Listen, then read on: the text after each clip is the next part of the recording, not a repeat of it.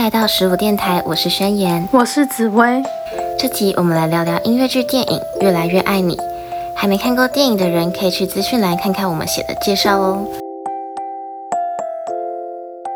《越来越爱你》可以说是二零一六年最具代表性的爱情电影之一，一推出便风靡全球，夺得奥斯卡六项大奖，也在金球奖创纪录的拿下七个奖项。在电影中众多名曲里，我对片头曲《Another Day of Sun》印象深刻。轻快的曲风加上正能量的歌词，搭配五彩缤纷又充满活力的画面，传达了整部电影的主旨——追梦。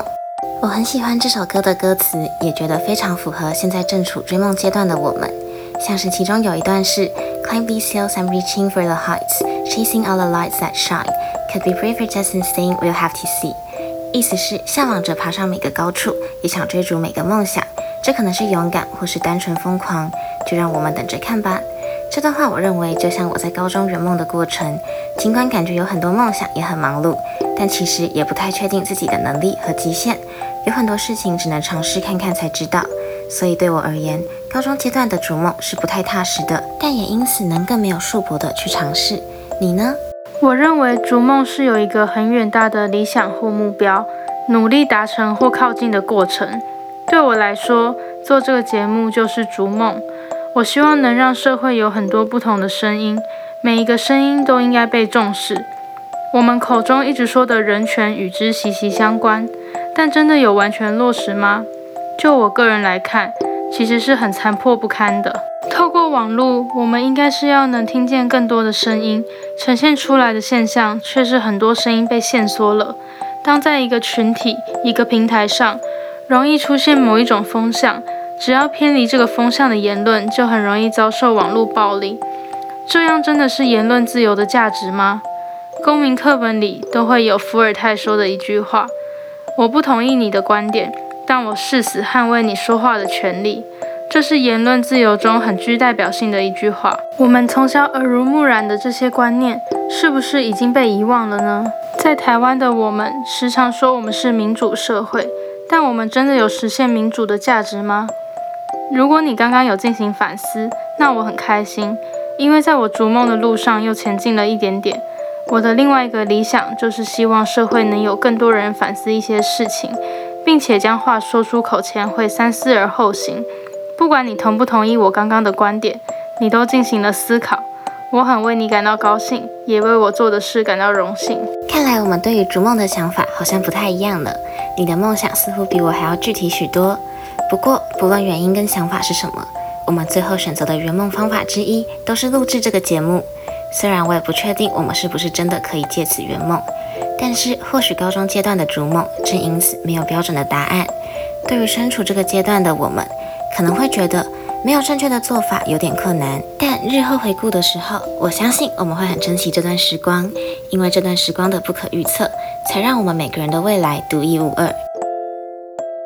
另一段我很喜欢的台词是在男主角的梦想受到质疑的时候，他说：“I'm letting life hit me until it gets tired, then I'll hit back.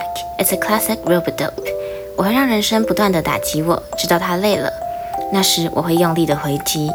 我认为，因为男主角有这样的信念，他才能在经历波折后圆梦。因为在逐梦的旅程中，难免会遇到打击。在这时，我们面对挫折的态度可能会造成很大的不同。你有什么遇到挫折的经验吗？那时候你是怎么想的呢？我想我遇到最大的挫折应该就是会考了。我对于自己的期望比较大，但我用错读书方法了，导致我一直瞎努力，没有什么进步。当时的压力把我压得我自己都没发现这些问题。事后想想才发现，原来其实只要有停下来想一想就好了啊。最后也没有考上一开始的目标学校，虽然很懊悔，但也是我人生中一次很重要的经历。当下我就想，不管是放弃的过完，还是带着希望的过完，都是得经历一样的时间。所以我就决定相信会有奇迹的发生。虽然的确是没有奇迹，没错啦，但我已经尽我最大的努力，不后悔就够了。之后的心态就觉得，我要记住这次的经历，学测的时候再好好振作。我还有一次机会可以把握。我也觉得，在面对挫折时，学会转换心态很重要。那最后也祝福大家，在遇到打击的时候，都能找到属于自己的面对方法。在人生打击你到累的时候，再用力回击。讲完挫折和困境，下一个在逐梦旅程上常常会遇到的事情，就是要做选择。对于刚升上高中二年级的我们，对这个应该都不陌生。毕竟我们都刚刚做完可能对未来影响很大的一次选择。的确，对很多人来说，选组可能是第一次自己做的重大选择，又或者根本不是自己选的。可以跟大家分享一下我们选组的经验。我们都是社会组数 B。讲白来说，就是数学比较简单的社会组。很多人都觉得这个组的人成绩很差，不认真读书等等。但就我个人而言，我是选了一个对我自己较有利的选择。在现行的升学制度中，这个组的所学能对应上几乎所有我有兴趣的科系。那我何必花更多时间钻研一个我不那么急迫需要的学科呢？清楚你自己需要的。你就能更有效地拓展你的选择空间。再来就是教育体制给了我们更多时间上的自由，所以也就有了十五电台。我们利用教育体制给我们的时间，选择我们有兴趣且值得钻研的专业，这些都会成为我们的经历，也就是新课纲一再强调的学习历程。当然，也不是鼓励大家都来做 podcast，是希望大家都能找到自己的专长及兴趣所在。进行钻研及学习，择你所爱，爱你所选。现在的教育制度的确给我们很多安排上的自由，但也因此我们要学会选择，并为自己的选择负责。老实说，我虽然很喜欢现在这样可以专注在自己有兴趣的事情上面的选课方法，但有时候在做决定的时候，仍然会犹豫，会常常不确定我选择的是不是真的适合自己呢？不过，我觉得，不论大家对自己的选择确不确定，都没有关系。就像电影中说的，A bit of madness is key to give us new colors to see. Who knows where it will lead us, and that's why they need us. 我们一次次看似疯狂的选择，不知道会带领我们前往何处，但因此我们能创造属于自己的全新色彩。在聊完高中生逐梦以及过程中会遇到的挫折和选择后，最后我想要分享一段电影中的歌词作为结尾。Here's to the one who dream, foolish as they may seem. Here's to the heart that ache. Here's to the mess we make. 献给每个正在做梦的人，尽管他们看似有些单纯，是每颗会疼痛的心，是每次我们闯下的祸。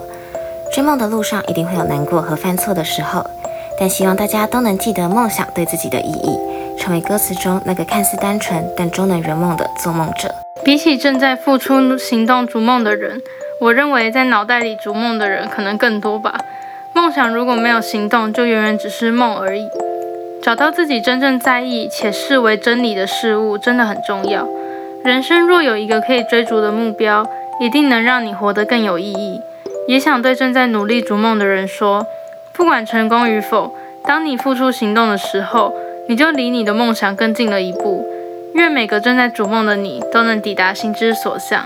尽管在这集中，我们也无法告诉大家逐梦的标准模样，但希望在我们回顾自己逐梦的过程时，也能让你想起一些自己想要实践的梦想。我想，梦想之所以被称为梦想，是因为它是一份看似遥不可及的梦，加上一份想去将之实践的想法。所以，放手去实践吧！感谢收听十五电台，我是宣言，我是紫薇，希望在此驻足的你能获得能量，再次出发。